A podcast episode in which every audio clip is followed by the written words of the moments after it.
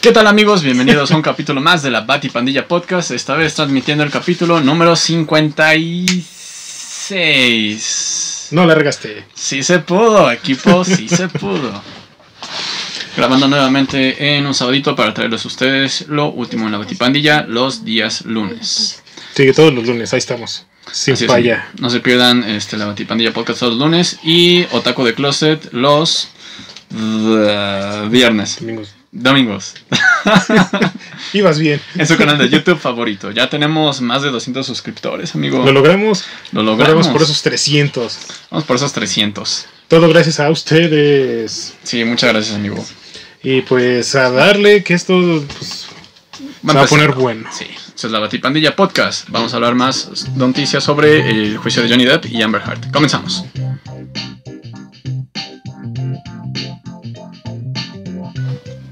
Estás escuchando el podcast de la Batipandilla. El podcast en donde yo, Alexis y mi amigo Raúl vamos a platicar acerca de cómics, películas, series y caricaturas que han sido parte de nuestras vidas y se convirtieron en algo que jamás debemos de olvidar. Y pues como ya lo mencioné, pues ahí está Raúl. Hola. Pues estoy muy bien, amigo. Este, muchas gracias por preguntar. Es que eso de Oda, que estamos, estamos con los Teletubbies. La calor y así está, Ah, sí, no está inventes. fuerte. Sí, sí. Y eso que tenemos las ventanas del set abierto. Sin inventes, igual ya este, se acerca lo del Día del Niño y está cabrón, ya un año. Ya va a ser el segundo capítulo del Día del Niño, güey. ¿En qué momento? No lo sé. ¿Qué momento pasó? Y pues les vamos a tener preparado, pues, quizás algo bueno. Bueno, va a ser algo bueno, pero no sé qué tanto con el tema del Día del niño vaya a ser. Sí, sí, sí. Porque, pues, la semana que entra viene uno de los, otros- uno de los grandes eventos Marvel del 2022. Madres. Y pues nosotros no nos vamos a quedar atrás y vamos a estar. Obviamente. Así que prepárense para la semana que entra. Que hay un chingo de material todavía por parte de Marvel, ¿no? Por ejemplo, eso de Moon Knight yo no lo veía venir. Para que, para películas, series y todo eso. Todo, sí, sí. Ah, sí. sí, un montón. O sea, no, no paras. ¿Crees que X-Men y los Cuatro Fantásticos lo saquen en series o sea como películas? Si Marvel quisiera hacernos felices, sacarían como una serie que introdujera a los X-Men, al MCU, y luego las películas. Para presentarnos al nuevo Javier, al nuevo Wolverine, al nuevo Cyclops. Y, y una película así directo de los Cuatro Fantásticos que no sea de origen. Así como con. Spider-Man. Ándale. No necesitamos otro origen de los Cuatro Fantásticos. Sí, no, pues ya nos la sabemos. Eso es lo que Marvel debería hacer si fueran una empresa inteligente que se preocupara por nosotros los fans. Pero como solo quieren dinero, se van a ir directo con los X-Men a película, directo con los Cuatro Fantásticos, si no es que los meten todos juntos. Madres. Porque también se viene la de este Ant-Man, ¿no? Y ahí Ant-Man es- y- viene Kang. Kang el Conquistador. Chance y ahí este puede, ¿no? Es que yo siento que ahorita en Multiverse of Madness, Ajá. la semana que entra, llegan los X-Men. Bien, ya, o sea, ya de lleno al MCU. Así de huevos. Así ya. Y quizá Reed Richards. Nada más. Por lo de House of M y todo eso. La House of M, pues que van a salir los Illuminati. Ajá. Y tiene que salir el inútil de Reed Richards en Mm, En a fuerzas. Sí, sí, sí. Lo que me haría muy feliz como fan es ver a John Krasinski como Mr. Fantástico. Estaría cagado. A Jim. sí, sí. Hay alguien ahí. Hay alguien ahí. Sí, o sea, estaría increíble y eso es lo que a mí me haría feliz como fan, ver a John Krasinski como Mr. Fantástico. Lo agrego al carrito de Amazon. No. Y así me compraba mi mono, por primera vez un mono de los cuatro fantásticos. Un John Krasinski. Estaría. Y a Logan, pues no sé, todo el mundo está diciendo que todo el mundo en Hollywood Ajá. Obviamente a Disney no le importa lo que quiere Hollywood ni lo que queremos nosotros, pero quieren que Wolverine sea Harry Potter. ¿Sí crees? No. No, lo que sí es que está chiquito y Wolverine está chaparro. En todo caso, el hijo de Clint Eastwood, ¿no? También se llegó a contemplar alguna vez. Sí, pero está muy alto. Y sería, o sea, Hugh Jackman fue un gran Wolverine, Ajá. pero ahora el MCU quiere ser más real, a- más apegado a algunos personajes a- al cómic. Pues que metan a Jay de la cueva, güey. En todo caso, no mames. Ah, Está chiquito, peludo, ¿no? pues sí. es Wolverine, güey. Pero no sabe actuar. Tú jugas con Es muy buen músico Ajá. cuando no está en moderato. Es un musicazo cuando no está en moderato. Repito, las veces que sea necesario. Sí, Titán está cagadísimo. Bueno, su proyecto de Titán me gusta. Ah, pues es que con Silverio. Sí, sí, sí, con Silverio, su majestad O sea, imperial Silverio, no mames. Cualquier cosa donde ves a Silverio ya es garantía de que te vas a. Sí, sí, mínimo sí. te vas a reír. Sí, sí, sí. Pero no estamos aquí para hablar de Silverio. Titán los amamos. Ah. Sí, si nos sigue de la cueva, Ven. Ah, ven, por favor. Y pues dejando un, lado- un poquito de lado el MCU, la próxima semana podremos hablar del MCU hasta hartarnos, porque tenemos un tema muy, muy especial para la semana que entra. El tema del día de hoy es uno que se consideré muy padre, que no, no hemos, no hemos platicado de estas personas, de estos personajes. Y pues dije, why not? A mí me gusta muchísimo este tema. Ahorita vamos a ver qué es. Y seguramente tú los conoces a todos, mínimo de alguna aparición. Entonces, producción, Raúl, ¿qué les parece? Si nos vamos derechito ya a nuestro episodio. Perfecto. Dice, pues, producción, sí, sí, sí. Ah, sí, mamá. Pasa, ¿Puedes dejar ver. TikTok, puta madre? ¿Tienes vidas de Candy Crush? Necesito dos. Y empezamos con esto. Y, di- y dice así. Cuando era niño no tenía miedo de que un monstruo apareciera en mi closet o debajo de la cama. Hasta que, por necio, vi la película de Pesadilla en la calle del infierno y se creó un miedo irracional a quedarme dormido o a que cualquier cuarto oscuro y de esa obscuridad apareciera la figura de Freddy Krueger. Pero así, como el miedo, también surgió la curiosidad de ver más y conocer más acerca de estos monstruos y seres aterradores. Fue cuando conocí el cine clásico de terror y es por eso que el día de hoy vamos a platicar de los monstruos clásicos que crearon los mitos y leyendas a su alrededor. Madres. O sea, básicamente vamos a hablar de Hotel Transilvania, ¿no? Sí. Ok. Y pues dime Raúl, ¿para ti qué es un monstruo? Un monstruo es aquello que sale lo que conocemos nosotros como una figura humana, por así decirlo. Estamos acostumbrados a ver a alguien, este, pues sí, como de tez normal, este, cabello corto, largo. Pero los monstruos son como que tienen protuberancias o se salen como que de la media de cómo es un humano, por así decirlo. Y sobresale por tener algún carácter este, exaltado, ya sea tanto en actitud o, este, o físicamente. O sea, algo que se sale de lo que es la naturaleza de una especie. Ajá, básicamente. O sea, un humano en este caso. Ajá. Usted, para ustedes, producción, ¿qué es un monstruo? Eh, Margarito. Ah. Alguien feo. Ah, es cierto. Este. Pues. ¿Alguien feo es válido? Frankenstein. Un monstruo. mm, Monstruo. Eh, pues sí, alguien que no se ve. Se ve mal, se ve. Que puede asustar, no sé. Algo fuera de lo común. Ajá. un- una persona o cualquier criatura. Incluso un perro puede ser un monstruo si sale de su naturaleza, algo así, no sé. Ujú. un pug. Ah, Ah. ¿Es un pug?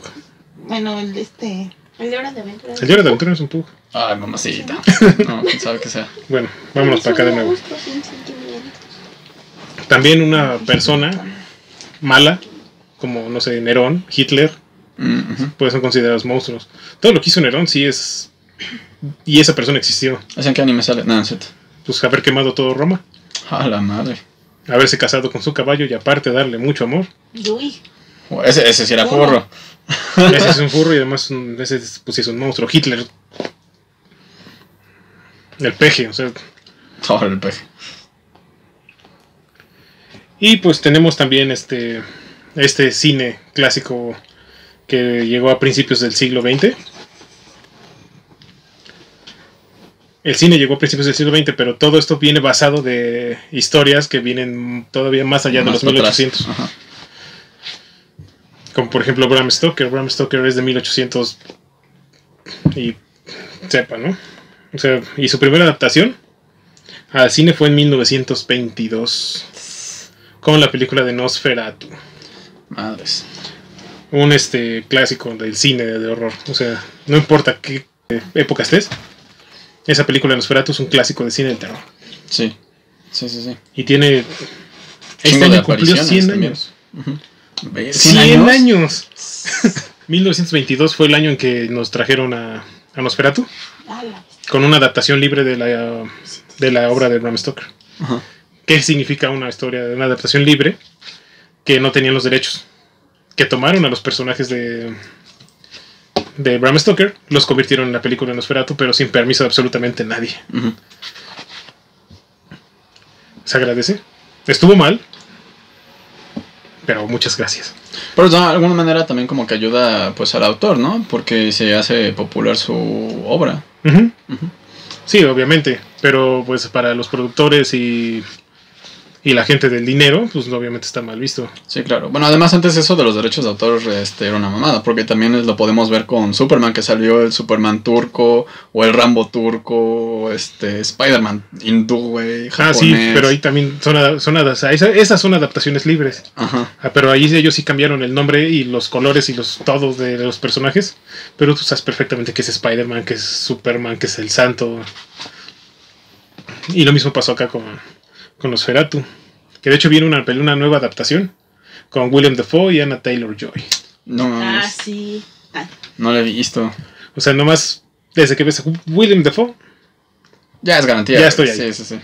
Y además el director es este Eagers, que, del que dirigió La Bruja y The Norseman, que acaba de salir. Ah, de Northman. Ajá. Ajá. Ajá. Esa peli, ese, ese director es el que nos va a traer la nueva adaptación de Nosferatu. Con Anya Taylor Joy y No Willem. sé casi se me cae el agua, güey. Pero bueno, esta película. ¿Qué sabes de la película tú de Nosferatu? Mm, pues que se hizo en blanco y negro, que sí causó impacto. Este. sí. Y aquí sale, sale el conde, que se llama Orlok. Orlok. El conde Orlok, que es el conde Drácula. Que si nos vamos a la hora de Bram Stoker y justo que, que fuimos a la exposición de vampiros y brujas, güey, realmente alta de spoiler, amigo, los vampiros no existen. Eran nada más personas que tenían este, enfermedades que no podían salir al sol y eh, no sé, que le crecían tantito colmillos y ya es un vampiro, vamos a matarlo. Que los, los corrillos les crecían porque las encías y la boca se empezaba como a encoger. Entonces no les crecían los colmillos, simplemente pues se les salían. Ajá, y qué ojete, ¿no? Que te maten nada más porque pues, te sales eso, de la media de las personas. Como las brujas también, ¿no? Que era así de que, ah, tiene una. Tiene un lunar, quémenla. Sí. Sí, no, eso es horrible. Cabrón vivir en esa época. En los 1600, sobre Sí, todo sí, sí. cuando llegó la Santa Inquisición, eh, era muy mala época para ser bruja. Digo, para ser señora. Sí. sí, bien bruja. Es que iba, es que de hecho, de hecho esto lo iba a quitar, pero iba a decir era una época, una mala época para ser mujer, pero en aquella época por cualquier cosa te mataban por ser, para ser bruja. Hasta tú podrías ser este acusado de brujo. No creo, no. Sí. Bueno, no, eres, eres blanco, entonces. Eras blanco, eres, eres blanco, entonces no te pasaba nada. Ay, tú también, güey. Sí, pero pues no sé. Regresamos con Nosferatu. sí, está bien. Nosferatu, pues traigo aquí datos curiosos. Ya sabes que aquí es lo que es lo que me, es lo que me encanta con este tipo de cosas, porque tienen una historia, o sea, tú ves la película, la disfrutas, pero no sabes de repente qué hay, de- qué hubo, qué pasó, qué pasó detrás o qué, qué hicieron.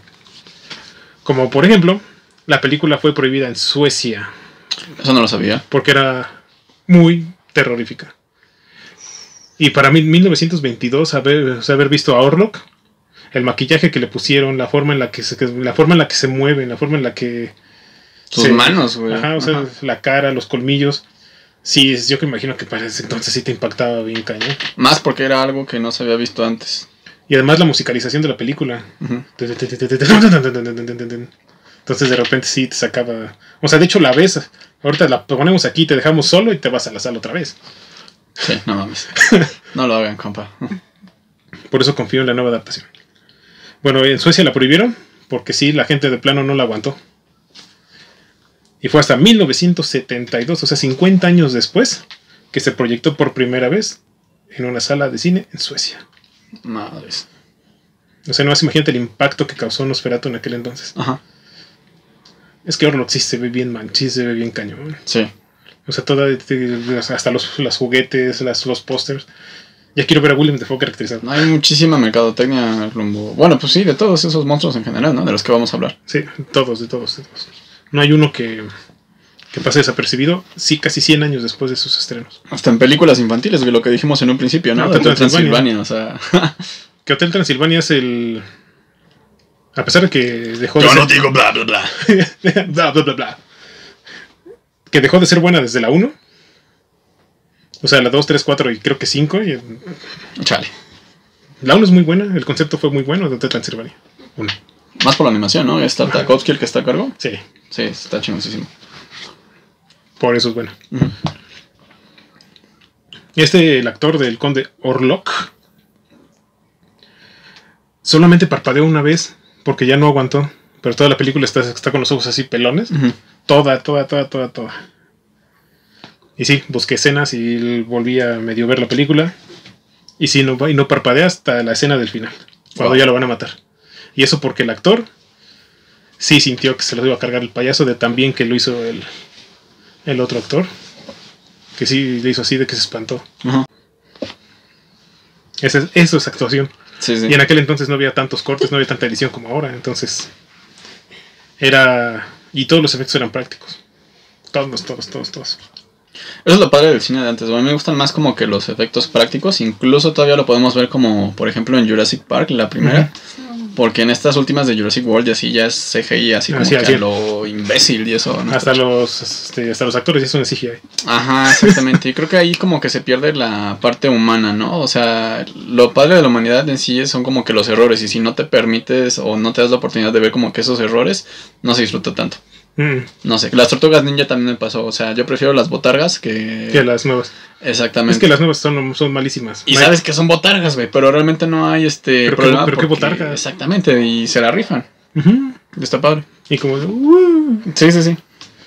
Afortunadamente, todas estas películas son efectos prácticos. Son. Si la riegan, se nota. Hay veces que hasta ves el micrófono. el- ves a alguien pasar de producción atrás. Y a nadie le importaba porque Orlok te impactaba de una manera increíble. Si pudiera viajar en el tiempo, créeme que sí me gustaría ver una de estas películas con la audiencia de aquel entonces. Para ver que, cómo se espantaban.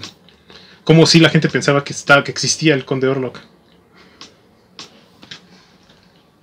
Los subtítulos de la película, porque a pesar de que todo está en, ale- está en ale- la película es alemana y los letreros y todo, no existen. O sea, no hay subtítulos originales por el copyright de la película de Bram Stoker. En los 90 se hicieron una nueva adaptación de, de Nosferatu. No sé si la has llegado a ver. Creo que es a color, ¿no? Ahí lo que está padre es que la banda sonora es de Type Negative. Esta banda de metal. sí, sí. Ellos hicieron toda la banda, toda, toda, toda la banda sonora de la película de los 90. Que perdió un poco eh, la esencia de lo que era originalmente Nosferatu por pues, el color y por la- las actuaciones. Ya no era lo mismo estar viendo a, Max Schreck, Max Schreck, este, actuar de actuar de como él lo hizo con Nosferatu. Es que se ve más imponente en blanco y negro, ¿no? Yo siento también. Se ve en blanco y negro y acuérdate cómo eran las películas de la, la cinta. de- Ese mismo le daba el impacto de cómo caminaba y se movía y, las manos. Y, y ahorita pues ya en los 90. Y lo que va a hacer Eagers en la nueva adaptación va a tratar de hacer las, film- las tomas como se hicieron en aquel entonces. Es que hay muchos remakes en los noventas que no son... En general en los noventas hay muchos remakes que no están chidos. Lo podemos ver también con la de Frankenstein, creo. El Que Frankenstein, sale este... con la de Robert De Niro. Robert De Niro, güey, este... eh, y saliéndonos así como del tema uno de Romeo y Julieta, güey, pero... el de DiCaprio. Ajá, güey. Este, también está horrible esa, porque creo que hasta salen cholos, ¿no? Sí. Y una virgen por ahí. O sea, se los Capuleto y los Montesco Ajá. son, una fam- son familias este como de narcos. Ajá, sí, sí, sí. Entonces hicieron muchas cosas mal en los 90, güey. Sí, en los 90. Musicalmente me gustó mucho los 90, pero ya este, no sé, muchos remakes sí se mamaron, la neta. Es que los remakes no vienen de existir. Sí, no. Bueno, algunos están. No, pues es que estoy pensando en alguno bueno, pero no. Déjame los remakes para otro día. Sí. ¿Y sabes? ¿Y esta película, sabes quién la presenta? La película de los 90 de Type of Negative. David Carradine. ¿Quién es David Carradine? Bill de Kill Bill. No mames. Él es el que está presentando la película. Wow. Y eso mucha gente no lo sabe. Y porque este David Carradine en aquel entonces, antes de descubrir todo lo que hacía y sus fetiches y por qué se murió, era un actor respetado en Hollywood muy cañón, un artista, un artista marcial muy pesado.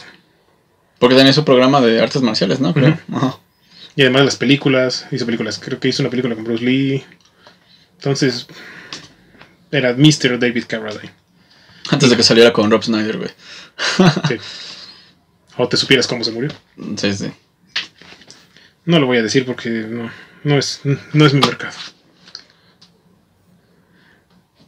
Años después, hicieron otra adaptación de Bram Stoker, apegada ya a lo que Bram Stoker Ya el libro y acá todo cool, ¿no? que es Drácula, Ujú. 1931. ¿Con Gary Oldman? O... No, 1931 es con Bela Lugosi. Ah, 1931, perdóname, tengo sueño. No, no es cierto.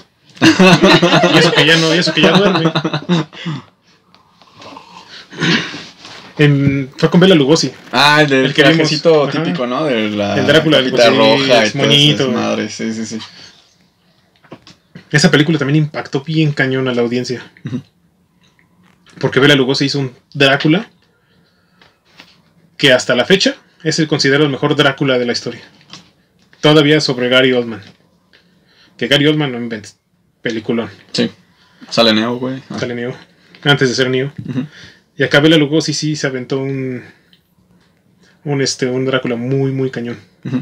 Me gusta. A mí me gusta ver la. Porque además, como Drácula llegó, ¿no? Drácula llegó, ¿lo? Que de hecho Drácula es así. O sea, Bram Stoker te lo pone con mujeres y es un fácil totototote. O sea, aquí es, este, la de la de Neo con Gary Oldman es un remake de esta. Ves que sale Winona Ryder como Nina Harker y sale después sale Mina Harker, Harker en la de la Liga de los la Liga Extraordinaria, Liga Extraordinaria, de Alan, de Alan Moore Ajá. sale ella aquí, como- pero en esa historia, en el universo de Alan Moore, sí se queda como la reina de los vampiros. Abraham Van Helsing, no Wolverine, Maldita sea. iba para allá. Sí. Aquí en esta película, pues es prácticamente, se cuenta que llega un tipo a Transilvania para vender el castillo de, de Drácula, porque de- el conde Drácula quiere comprar un nuevo castillo en... O sea, la trama En los estudios Orlando. en los estudios de Orlando, no en Inglaterra. Ok. quiere vender, quiere vender en Transilvania y comprar en Inglaterra. Y entonces llega Mina Harker. Y pues como en muchas películas y en muchas tramas, la chava es la que echa a perder todo. Porque se enamora, ella, ella, ella no lo pela. Y pues resulta que está Bram Van Helsing, este cazador de vampiros, que es el mejor cazador de vampiros, parodiado y en todos lados también. Este, sale en el, en el Conde Pátula, en Hotel Transilvania también. Que Pedrito Sola hace la voz, güey. Ah, ¿En serio? De Van Helsing, güey. Sí, sí, sí. Es Pedrito Sola. El mayonesa McCormick es Van Helsing, güey, aunque no lo creas. Voy a, voy a ver Hotel Transilvania en español. Sí, ¿En sí. serio? Sí. Y dice algo, dice mayonesa McCormick. No. Pero sí está cagado. ¿En cuál sale Van Helsing? ¿En la 3? Eh, la de Van Helsing creo que sí es la 3 cuando se van a... Sí, es la 3, que van ¿La del a crucero? Triángulo de la Bermudas Ah, o algo sí. así. Bueno, veremos. El Conde Pátula también. Es un pato. Está, está padre. Me gusta la película de Bela Lugosi. Eso, ese también marcó un antes y un después con los vampiros. Aquí ya te pusieron, digo, al Drácula Gigoló. Y por Mina Harker es que eh, Van Helsing lo logra matar. Y tengo curiosidades de Drácula.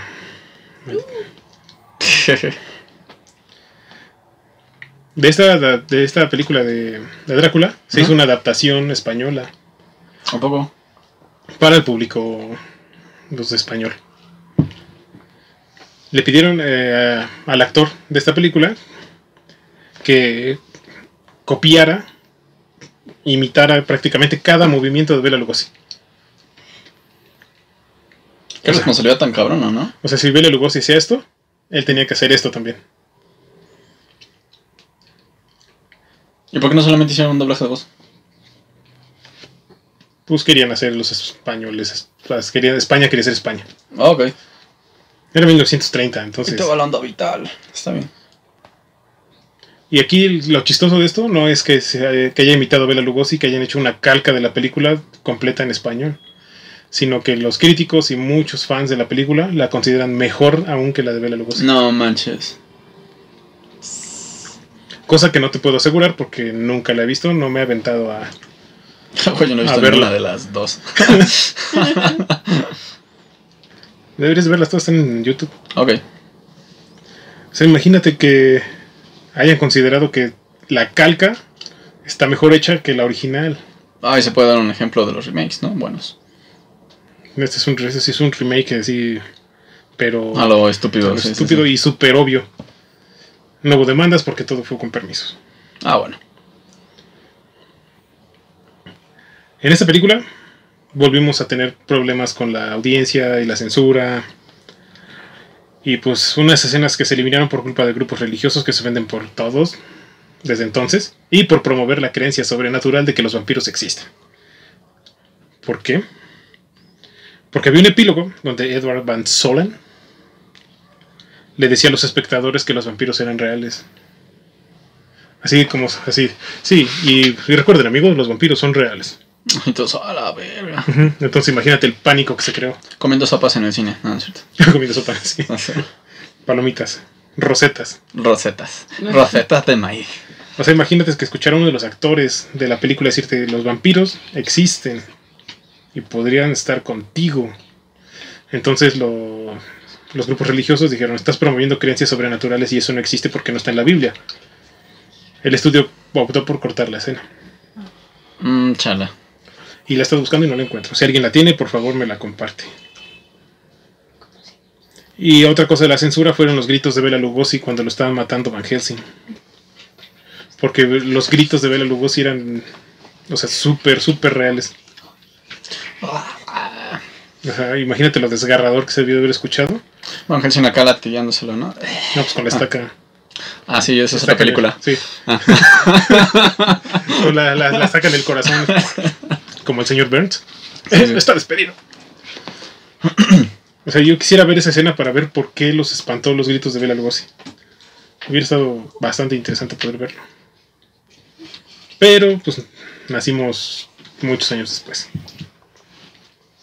Ya va a cumplir 90 años. 90 años. No, tiene 91 años ya el Drácula de Bela Lugosi. Ya para los 100 también. Madres. Dios mío. Y hubo, pues, se estaban dando cuenta de que los monstruos dejaban dinero. Entonces, pues, ¿qué hicieron los estudios? Más películas.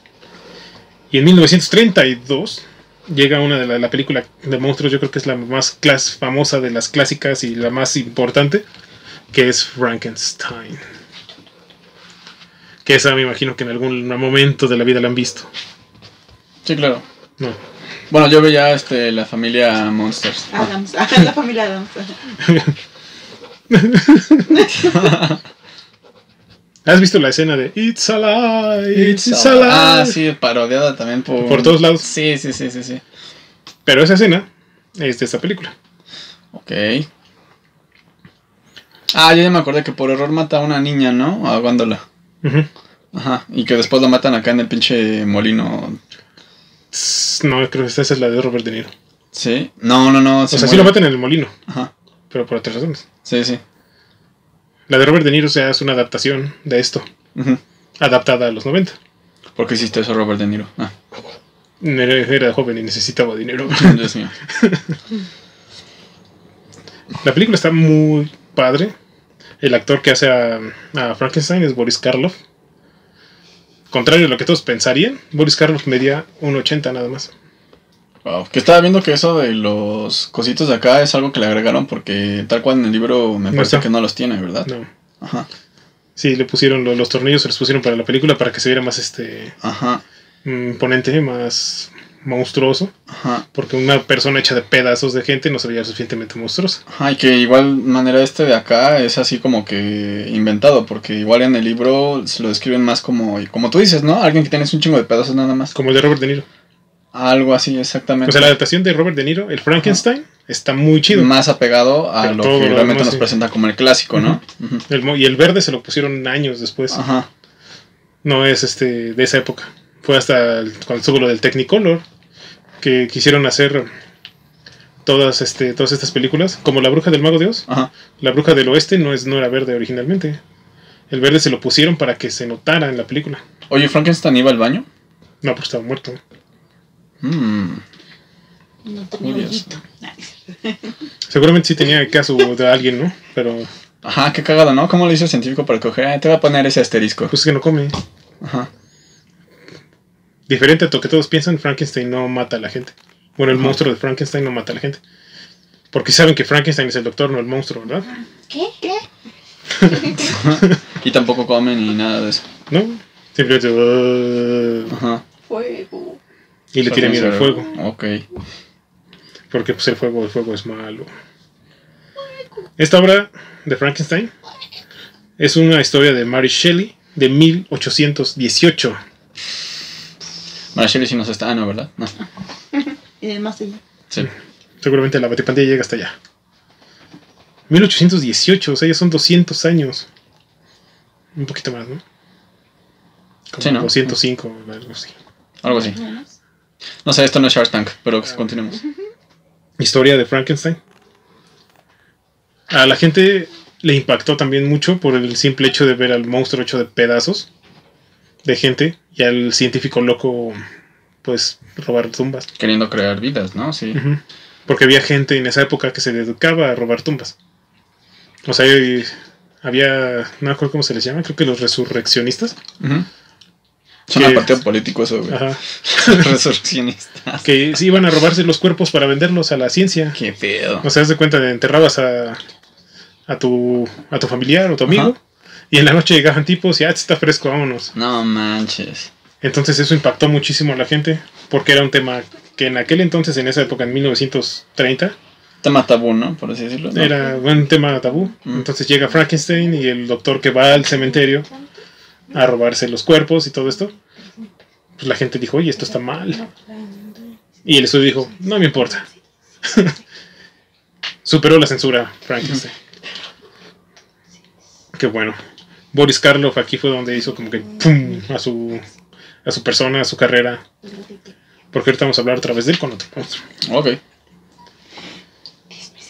Sale Colin Clive, que era otro actor muy importante de aquella época, que hace al Dr. Frankenstein. Y traigo curiosidades de Frankenstein, pero no de la película, sino de la creación del libro, que me parecieron bastante Curiosas. curiosas e interesantes cuando estaba haciendo la investigación, que dije las de la película, hoy no. Me gustó mucho de toda la historia y lo que hizo Mary Shelley al crear a este, este personajazo, Mr. Monster, que también ha servido de inspiración para muchas canciones de Misfits. Los Misfits también. De- Que los Misfits agarraron muchos, pues sí, monstruos y cosas así, ¿no? Famous Monsters, el álbum de Famous Monsters. Sí, sí. Eh, también Rob Zombie, Rob Zombie. que Rob Zombie ahorita podría ser el maestro del terror de esta época. Pero se está yendo al mismo. Cada, cada película que hace es la misma película. Está viendo también que a Kirk Hammett, el guitarrista de Metallica, le gusta mucho ese desmadre y tiene un cuarto así lleno de Nosferatos, este, Frankenstein y cosas así. Está ¿Aquí chido. Kirk Hammett? Kirk Hammett, ajá.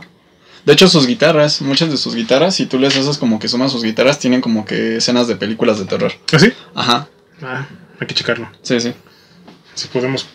No, no, no digo nada porque luego quedo como tonto. Bueno, en 1816, el año que Mary Shelley empezó a escribir el libro de Frankenstein, hubo un volcán que se llama Tambora, el volcán Tambora. ¿Cómo Hizo- te va, mi amor? ¿Cómo te va? Ese es Pandora. Ah, bueno. Sigamos. Es que se espantó. bueno, este volcán hizo erupción, mató a 100.000 personas Leve. Y cubrió de cenizas a toda Europa. Se creó un ambiente sombrío, todos pensaban que era el fin del mundo. Muchos años después, se... hay una cosa que se llama la magia de la realidad científica. ¿Mm? Esto significa que cuando ella empezó a escribir el libro, convocó fuerzas que no sabemos qué es, hizo que esto pasara. Todo Europa se cubrió de cenizas y estaba oscuro. Entonces fue el ambiente perfecto para crear el, monstruo de Frankenstein. O sea, haz de cuenta, ella empezó a escribir el lunes y el volcán estalló el martes. Entonces, la creencia y la superstición y esta cosa de la magia de la realidad científica dice que cuando ella empezó a escribir esta historia de terror, este, eso fue lo que ocasionó que explotara este volcán. Ah, El volcán así de, güey, ni te topo.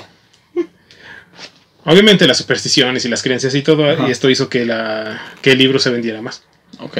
Muchos años después. Oye, ¿esa mujer tenía esposo o algo así? O... Sí. Órale. Se llamaba Percy Shelley. Wow. Y es, espera, porque se supone. El Frankenstein. Este es una palabra en alemán que significa la piedra de los francos. O sea, Frankenstein no es así como tal, sino es Frankenstein. Está eso dividido y así se llamaba este un castillo.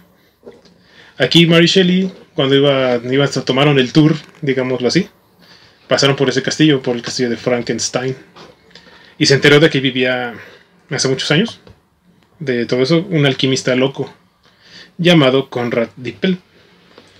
Que este, este tipo buscaba que las personas vivieran más de 100 años y creó un elixir mágico Wow. que se llamaba el aceite Dippel. Y este tipo, pues, es el auténtico Doctor Frankenstein.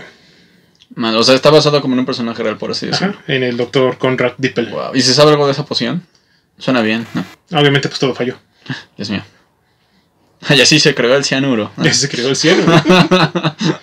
Entonces, cuando Mary Shelley escucha la historia del Doctor Dippel, pues como que su mente empieza a trabajar y dice, y si ese, y si esto, y esto, y lo otro.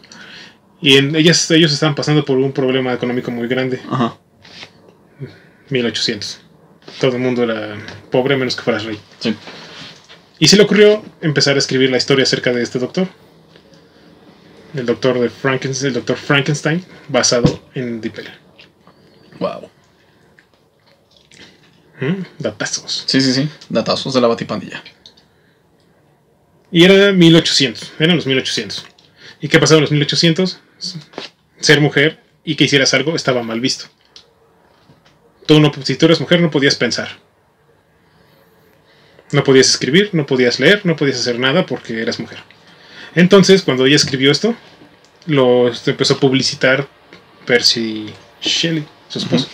O sea, la primera edición, si alguien llegara a tener en sus manos una primera edición de Frankenstein, Te cagas en dinero. Va a decir Frankenstein by Percy Shelley. Wow. O sea, le dio los créditos al marido para que, Para que se, se pudiera vender. Qué poca madre, ¿no? 1800. Sí, sí, sí. Y está mal.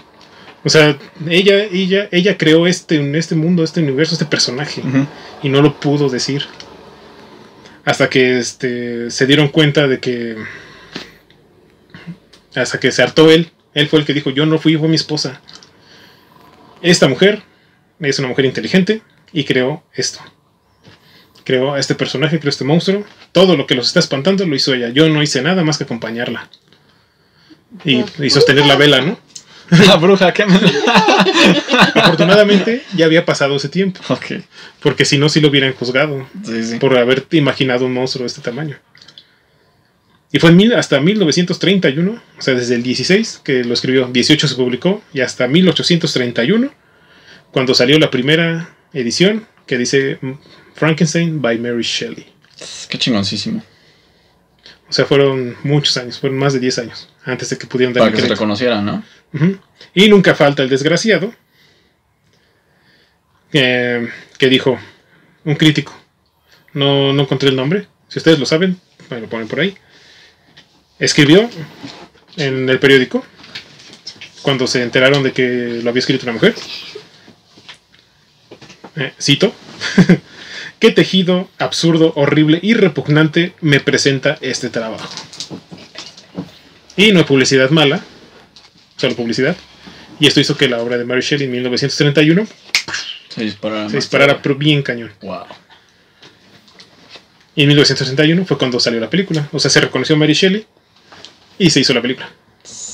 Para darle todavía más crédito a esta, Ajá. a esta, a esta, a esta señora. Que... a ver, mm, no, espérate, me equivoqué. No son 30 años. Fueron casi 100 años porque fue hasta 1931 cuando se le dio crédito a Mary Shelley.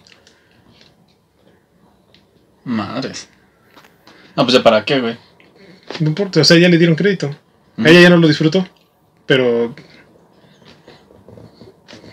Pero las risas no ¿por, faltaron, qué, ¿no? por qué eran, No, por qué sí, eran sí, sí. así? No inventes, ¿cómo los odio? Y sí, o sea, había, hubo muchas mujeres importantes en esa época que no pudieron presentar sus obras porque eran mujeres. Qué feo. Sí.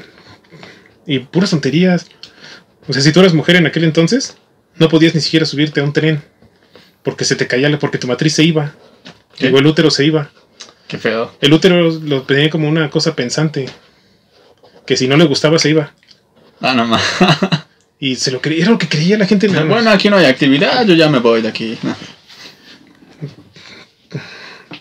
Y no ha cambiado mucho. O sea, de esa creencia del útero que estuvo hasta los 60. Dios mío.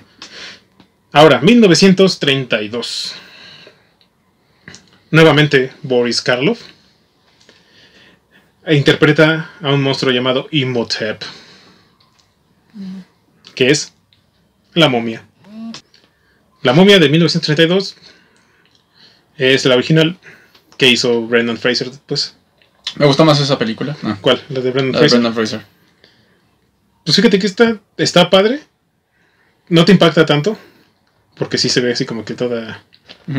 Pero sí se ve el papel de baño, ¿no? Sí. Ese regio en la frente. Pero, o sea, la interpretación de Boris Karloff de repente está perfecta. Que fíjate que de la momia no he visto libros. O sea, creo que de todos los monstruos que vamos a mencionar ahorita. Pero de la momia, por ejemplo, no, no he visto así como que sean famositos libros o cosas así. Por aquí lo tenía. Lo, lo topo más como por la película justo de Brendan Fraser. Sí, todo el mundo conoce a, a la momia por Brendan Fraser. Te apuesto que mucha gente no sabe que la original del 32 también es Imhotep. Yo no tenía perra idea de que había salido una película de la momia en ese año, güey. En Hotel Transilvania sale Imhotep. Sí, sí, sí. Es por eso. O sea, aquí se había salido esta.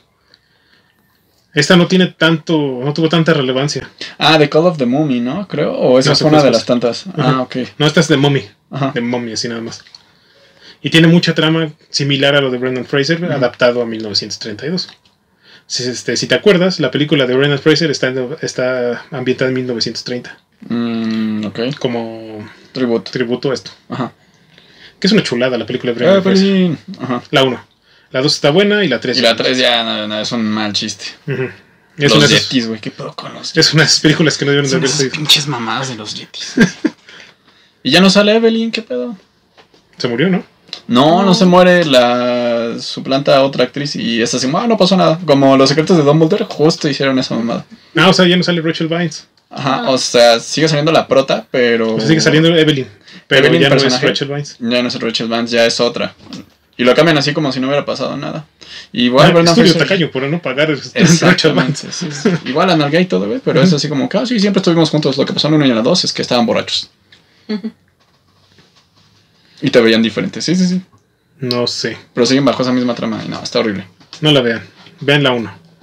La 1 y la 2, que es donde este Imhotep piensa que Evelyn es la reencarnación de Anaxonamun. En la dos se madran a la roca, güey. Ah. Esto de Anaxonamun es la trama de la primera. O sea, Wow. él, él está casando a. que no se llama Evelyn en esa, no me acuerdo Ujú. cómo se llama.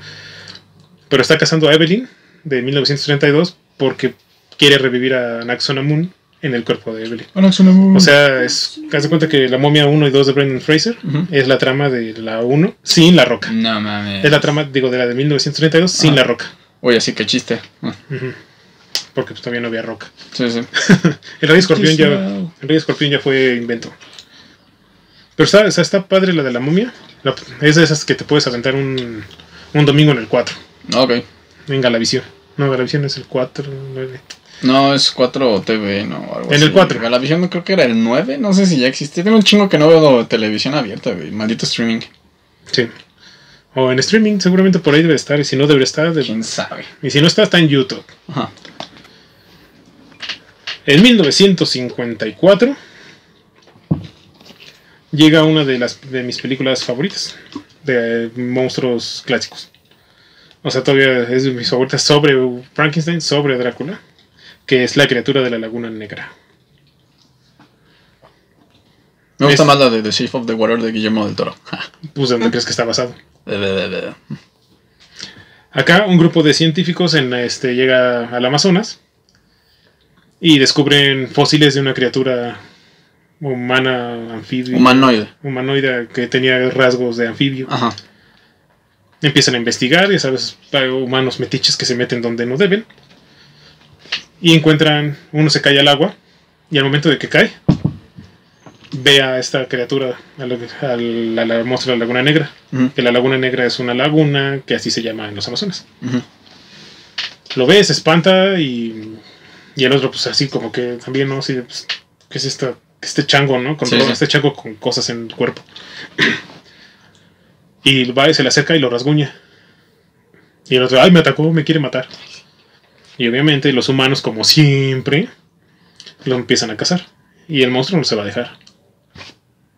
Entonces, todo, toda la maldad del monstruo, maldad, es matarlos a ellos para defenderse. Y defender su lugar, defender su laguna. Sí, sí. La científica, que nunca falta, que es la que sale en los pósters, él, ah, siente, él siente algo por ella, el monstruo, y se la, la rapta y ahí es donde van los otros científicos que no, que no- porque se mató como a cuatro científicos. Va el galán de la película y se enfrenta al monstruo de la laguna. Le dispara y el, y la- el monstruo va. O sea, no se muere, se va. Así como decimos, ya déjenme en paz y ya váyanse de mi lugar, de Pues mi sí, casa. no. Ahí está, tu- ahí está tu mujer. Déjenme en paz. Es, o sea, y toda la trama, la, el monstruo, el- lo mismo que con Nosferatu, cómo se mueve y todo esto. Muy bueno. Muy, muy padre. Ya del 54. Nos vamos a ir un poquito más para atrás. A 1925. Con un actor muy famoso que se llama Lon Chaney. Bueno, muy famoso en aquel entonces. Ah, sí, porque no tengo perra idea. No lo tengo en Facebook, güey. Ah, Pero ahorita que te diga qué hizo, vas a decir, ah, es él. ok, ok. Lon Chaney interpretó al fantasma de la ópera. Oh, es él. Muy buena película también. Ese sí, este sí, este sí es malo. El fantasma de la ópera sí es malo. ok. Hay asesinatos, este, traiciones, este, hermanos muertos. Sí, siento que tiene la mano así como que. rara. No, No, tiene la, está como deforme. en. Todo, todo, todo está deforme. chale. Ese, ese monstruo siempre estaba en un palco. Vio a una chava, se enamora de ella y entonces es cuando empieza todo el relajo y es cuando trae la, la famosísima máscara de, de la que está así a la mitad y cuando se la quita pues resulta que es una cosa así súper deforme como un zombie. Madres. Los hermanos de los protagonistas se enteran de esto y quieren matarlo pero pues no pueden porque el teatro es de él. Ajá. O sea, prácticamente él vive en el teatro. Hay una... Pero, o Ah, sea, él vive en. de hecho, su- uno de ellos, haz de cuenta, es Edwin y Raúl. Ok. chale. Él vive ahí, o sea, el- en el sótano. Ajá, del teatro. Del teatro. Y ahí se hacen obras, o no se hacen. Él se hace, eh, pues, ópera. Se hace ópera. ¿Y él sí toca o No. no? Él está como en un palco que está como todo feo. Ok. Y ya después tocan las noches así nada más Ajá. como por hobby. Con el órgano. Ajá. Estos de ahí. Wow. Y hay una escena que también han parodiado en Animaniacs. O sea, en muchas de las series de Steven Spielberg, Animaniacs, Tiny Toons, Fenomenoide. Y es la, una escena con unas palancas de escorpión y un saltamontes. Las clásicas de si jalas este, Te mueres. Si jalas este, se mueren los demás. Ok. Como las locuras del emperador. Ah. Ajá. Era la otra. Era la otra. Aquí este Raúl este lo tiene capturado. ¿Sí se llama Raúl? Raúl, Ah, qué cagado. Raúl, Raúl. Raúl. Lo tiene, lo tiene capturado y le dice a Christine. Christine es la protagonista. Dice, mira, hay dos palancas. Una va a salvar a Raúl. Y la otra va a explotar el teatro. Con toda la gente adentro. Madres. ¿Qué vas a hacer? O sea, pinche Joker, ¿no? No. Ajá. Sí. No, una va a salvar a, vas a salvar a Raúl y el otra a los otros dos personajes, uno que se llama Edwin y el otro no me acuerdo cómo se llama. Si salvas a Raúl, los vas a incinerar. O sea, vas a salvar a tu hombre, Ajá. pero vas a matar a los otros dos. Ajá. Y si jalas la palanca equivocada, vas a estallar todo el teatro con nosotros adentro. O sea, era un pinche. Psicópata. Este Joker con Ajá. este. ¿Cómo De- se llama? El de los juegos, Jigsaw. De Jigsaw. y cuando jala la palanca, jala la correcta y salva a Raúl. Y a los otros no los quema. Se empieza a inundar el cuarto Qué verga. con Raúl y los otros dos adentro. Ajá. Y él dice, y es la escena de la... y la- cuando la agarra, como en Los Simpsons, sale es la misma escena, lo agarra Sí. y con la capa le hace así y se sale corriendo con ella. Se sube al carruaje que ya tenía Raúl listo Ajá. y empieza la persecución. De alguna manera Raúl se salva de la... O sea, logra salvo. Es que es Raúl. Obviamente, güey. Güey. Inexplicablemente sale y matan al fantasma de la ópera. Viva. Y, y, eh, y la escena final, el epílogo de la película es Raúl y Christine casándose Qué bonito. en el teatro. Qué bonito. Sí, porque tenían que casarse en el teatro. Vamos a casarnos donde casi nos Donde casi nos matan. Y vivía este pinche Tres veces. Sí, sí, sí. Lon Chaney también interpretó a Quasimodo en la primera adaptación del, del Jorobado de Notre Dame, que sí está No basada al manches. 100% en la obra de Víctor Hugo. wow. Como si, si te fijas, los actores como que se encasillaron ahí. Ajá. Porque en El Hombre Lobo, en 1941, sale Lon Chaney Jr., que es el hijo de este tipo, de Lon Chaney, y Bela Lugosi. Bela Lugosi es el gitano que le echa la maldición al Hombre Lobo. Wow. Y muchos no saben ese dato. Ajá. El Hombre Lobo, si, lo has- si llegas llegado a ver esa película viejita. Sí, pero por ejemplo ahí eso de la, el roce que existe entre los vampiros y los hombres lobos es como que canon original o ya fue como que se hizo después. Se empezó a hacer después, conforme la mitología y todo eso iba avanzando. O Se- sea que lo de Jacob y este Edward nunca pasó. no es cierto. No, no mames. Tampoco lo de lo de inframundo. Ah, Dios mío. Es que después hicieron películas crossover como Jason vs. Freddy vs. Jason, que era Drácula vs. el Hombre Lobo. Güey, creo que todos esos cabrones han salido en Alvin y las ardillas, ¿no? También. Sí, y en Scooby-Doo. no mames. Pues de hecho hay una película de Alvin y las ardillas donde salen todos. Ajá, sí, sí, sí. Qué cagado. Alvin y las ardillas conocen a Frankenstein, Alvin y las Ah, ardillas conocen lobo. al Hombre Lobo. Buenísimas, ¿eh? Sí, no mames. O sea, son tan malas que son muy divertidas. De hecho, muchas películas de Alvin y las ardillas conocen a, son más divertidas que algunas de Scooby-Doo. El Hombre Lobo, el Hombre Lobo es otro clásico así, pero sigo siendo más fan del monstruo de la Laguna Negra. Pero esa película está muy padre, o sea, la ver la transformación, porque pensaría es 1940, entonces se va a ver cómo se pone los guantes. No, sí se ve cómo se empieza a transformar. que os nada, se pone un traje de pelos y sus uñas, ¿no? Pero. Pero no te lo ven, no te lo pintan así, sino la transformación ve muy chida. Sí, sí. ¿Cuál sería, cuál considerarías tú que es tu, tu monstruo favorito? Yo estoy entre el hombre lobo y Drácula, güey. ¿Mm? Sí. Los clásicos así. de- Sí, sí, sí. Ajá. ¿Y tu remake favorito? Mi favorito, este. Pues como tal no es remake, pero me gusta un chingo la película de Van Helsing, güey. La puedo- No, La Liga Extraordinaria. No, no es remake. No, pero, o sea, es así como que ver los Vengadores ahí, güey. pf, No mames. Los Vengadores de la literatura. Sí, sí, sí, estuvo buenísimo. Alan Moore te la rifaste. No sé qué tan apegado esté del cómic, pero está chido. ¿Me recomiendan más el cómic o Sí, la no, película? el cómic es una chulada de historia, así, de Ajá, 9 de sobre 10. ajá, ok, ok, ok. Mr. Jekyll también. Ajá. Muchos años después ya llegaron Mr. Jekyll y Mr. Mr. Hyde. Jekyll y Mr. Hyde. Dorian Gray, Que también son los Looney Tunes, ¿no? Sí. Es con Piolín y... con Piolín, Sí, el Piolín enojado. Sí, sí. Y pasaron así muchos años haciendo muchos remakes hasta que llegó un mexicano gordito, buena onda, Que huele a hotcakes. que huele a hot case, a hacer cine de monstruos nuevo. No, no cine de terror así como, como lo quisieron hacer con Evil Dead, sino que cine de monstruos. El laberinto del fauno, el espinazo del diablo, eh, la forma del agua. Qué bonita está esa película, ¿eh? Yo la verdad no la apostaba mucho a la forma del agua, pero vi que ganó un premio y A mí me gusta un buen. está chingoncísima. Guillermo sí, del Toro, nuestro gordito favorito. También hizo Blade 2. Blade 2 con, ya, con Ryan Reynolds y Wesley Snipes. Ajá. Entonces llega Guillermo del Toro y crean, un- empieza a revivir toda la mitología con monstruos nuevos apegados a los monstruos clásicos. Ahí tienes la forma del agua, Sí. Que lo mencionan que, la- que lo capturaron en un río en el Amazonas. Oh, Homenajazo. datazo. De hecho, él tiene una colección, yo creo que todavía más grande que Kirk Sí, Hammett, no, está cabroncísima. que la estuvo en Expo en Guadalajara y no pude ir porque se las- la llevaron a Guadalajara porque eres de ahí. Chale. Y por eso se llaman los monstruos en casa. Guillermo bueno. del Toro es uno de mis directores favoritos.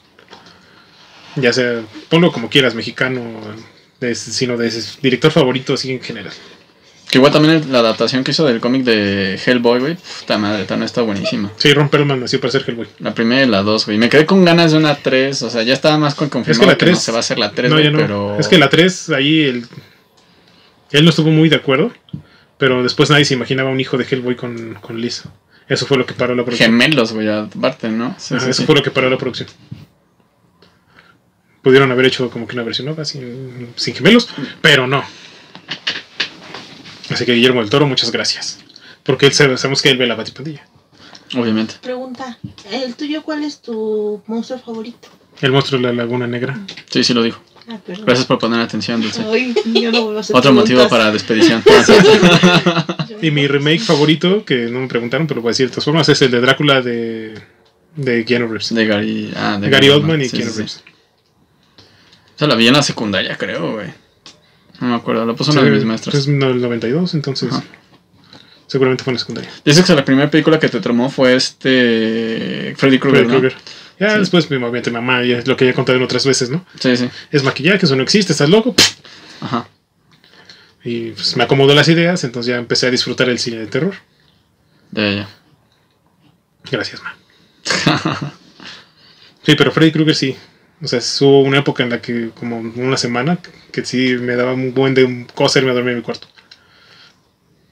Y ya dormía, ya, estaba mi hermano, pero pues estaba muy chiquito.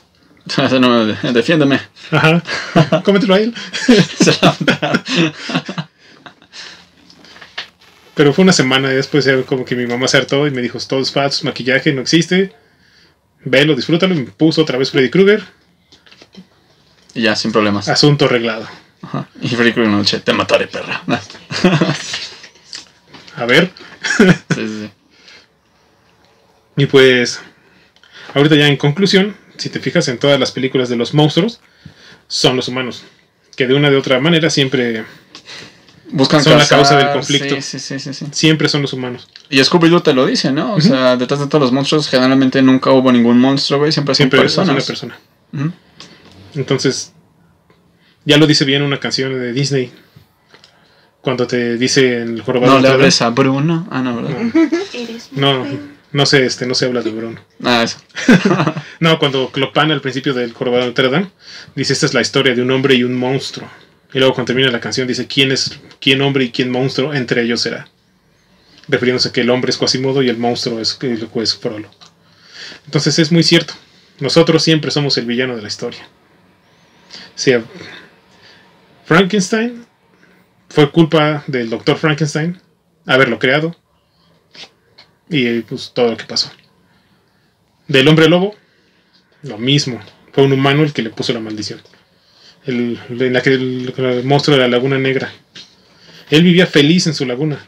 Pero llegaron estos desgraciados Acaba viendo Netflix todo tranqui. a querer este, cazarlo, matarlo y llevárselo para estudiarlo. Entonces, si te fijas, los malos siempre somos nosotros. Moraleja del día de hoy. Y Scooby-Doo siempre nos lo dijo. Exacto. Y pues con esto podemos terminar por ahora nuestros monstruos clásicos. ¿Qué tal? ¿Qué aprendiste el día de hoy? Además de que nosotros somos los malos. Pues, este, nada más. Ah. Es como que la reacción más grande que nos llevamos todos a casita. Vayan a terapia, amigos. Vayan a terapia. Y no molesten a los monstruos en sus lagunas. Exactamente. Si se encuentran una pinche bruja abajo de su. Bueno, no, eso suena. Eso me dio miedo. Mejor voy a poner otro ejemplo. Si van al Amazonas y se encuentran un monstruo, Déjenlo en paz. déjenlo en paz. Ajá. Siempre es culpa de nosotros. Y por amor de, por amor de nuestro Señor Satanás, déjenlos en paz. y va para todo. an- Animales, personas. Todo. Déjenlos en paz. En fin. Nuestros monstruos. Que aprendimos que Raúl no ha visto muchas otra vez. Pero venimos a aprender, amigos. Ah, Sí, y creo que sí aprendió, se sorprendió con dos, tres datillos. Y producción también. En el Instagram. No, Ah, no, nuestros monstruos. Ah, sí, producción. ¿Cuáles son sus monstruos favoritos? Ya no a. Todavía no acabamos el programa, producción. No podemos acabarlo. Por favor, necesitamos. Ya, ¿cuáles son sus monstruos favoritos? Vampiros. Los vampiros. ¿Dráculas? Todos aquí somos Team Vampiros. Bla, Alex. bla, bla. Bla, bla, bla. Yo tengo colmillos, le puedo hacer como vampiro. Órale. Uy, Tenemos una vampira. ¡Quémela! No. quémela. Es bruja, quémela. Bueno, con eso terminamos nuestro episodio del día de hoy. Muchas gracias. Espero que haya que no duermas. Pensando que Freddy Krueger te va a aparecer de la, de la oscuridad. Otra vez, no, por favor. Con los trolls ya tuve. No pude dormir ese capítulo, güey. ¿Con las muñecas? Con las muñecas. Sí, tuve que desvelarme viendo una película aquí, maldita sea. Basado en hechos reales. Pero ahora sí está. ah, No, este no me da miedo. No. Ay, Ay, caramba. ya, me Ya, rompí. ya estamos rompiendo toda la producción, güey. Ya, ya vámonos. Sí. Nos vemos la próxima semana con un capítulo de la MCU. En todas las redes nos encuentran como arroba la batipandilla podcast. En Facebook, Instagram y en TikTok tenemos al Vikingo Geek. Al igual que en Instagram, a su servidor lo encuentran como raúl.a.revilla. Y como Don Pizza Coca. Este club, fue un club de fans que me hicieron por ahí que no pensé que llegara lejos, güey, pero no ya sé. tienes más seguidores. Va a tener más seguidores ahí que mi Sí. cuenta original, qué pedo, ¿no? Entonces síganos en todas las redes. Suscríbanse, denle like, compartan, activen la campanita y todas esas cosas que se hacen en YouTube. Si están en Spotify, pues suscríbanse también, no sean culos, ah. Es favor. decir, este, por favor, ah. por favor. queremos llegar este muchos suscriptores, queremos llegar más lejos, que mucha gente conozca la Batipandilla Podcast. Porque esto va para largo, tenemos muchas sorpresas, muchos planes todavía para todos ustedes. Que incluyen Comprar más helado. comprar helado. No, y muchos proyectos nuevos que pueden venir Si esto sigue creciendo. Sí, claro. Tenemos, tenemos un cuaderno lleno de ideas. Y agradecer a los 200 suscriptores que tenemos ya, o sea, ya pasó de los 200 y está padre eso. Te digo, es así como que nuestra primera meta era así como 10 suscriptores y luego fue como que ah, 100 suscriptores, no mames. Luego ya 150, 200, güey, 200. no mames, ajá. Está muy padre, se siente muy bonito. Muchas gracias por vernos. La promoción de, bueno, no promoción, sino el concurso de que cuando lleguemos a 500 suscriptores, este Iván de Collective Pulsar iba a, a dar un tatuaje gratis. Ahí sigue, pero pues no lo quieren. Dios mío. Yo sí lo quiero. Tengo En espacio. Tatuado chido. Todos, tienen, todos aquí tenemos tatuajes de él, menos, Sí, sí, patrocinado. menos alguien. Este programa llega a usted gracias a no, Collective, Collective Pulsar. Pulsar. Y nos, luego nos mandan- nadie, Una nadie pinche manda. demanda, ¿no? Sí. Oye, Alexis, tus mamadas que dijiste en el capítulo de los monstruos. Bueno, vámonos ya, ¿no? sí. Cuídense, amigos. Espero que lo hayan Gracias. divertido. Cuídense mucho. Nos vemos la siguiente semana. Corazón. Ace of. Angel. Ah, no, ese es Otaku de Closet. Es para. Otaku de Sí, Closet. Adiós.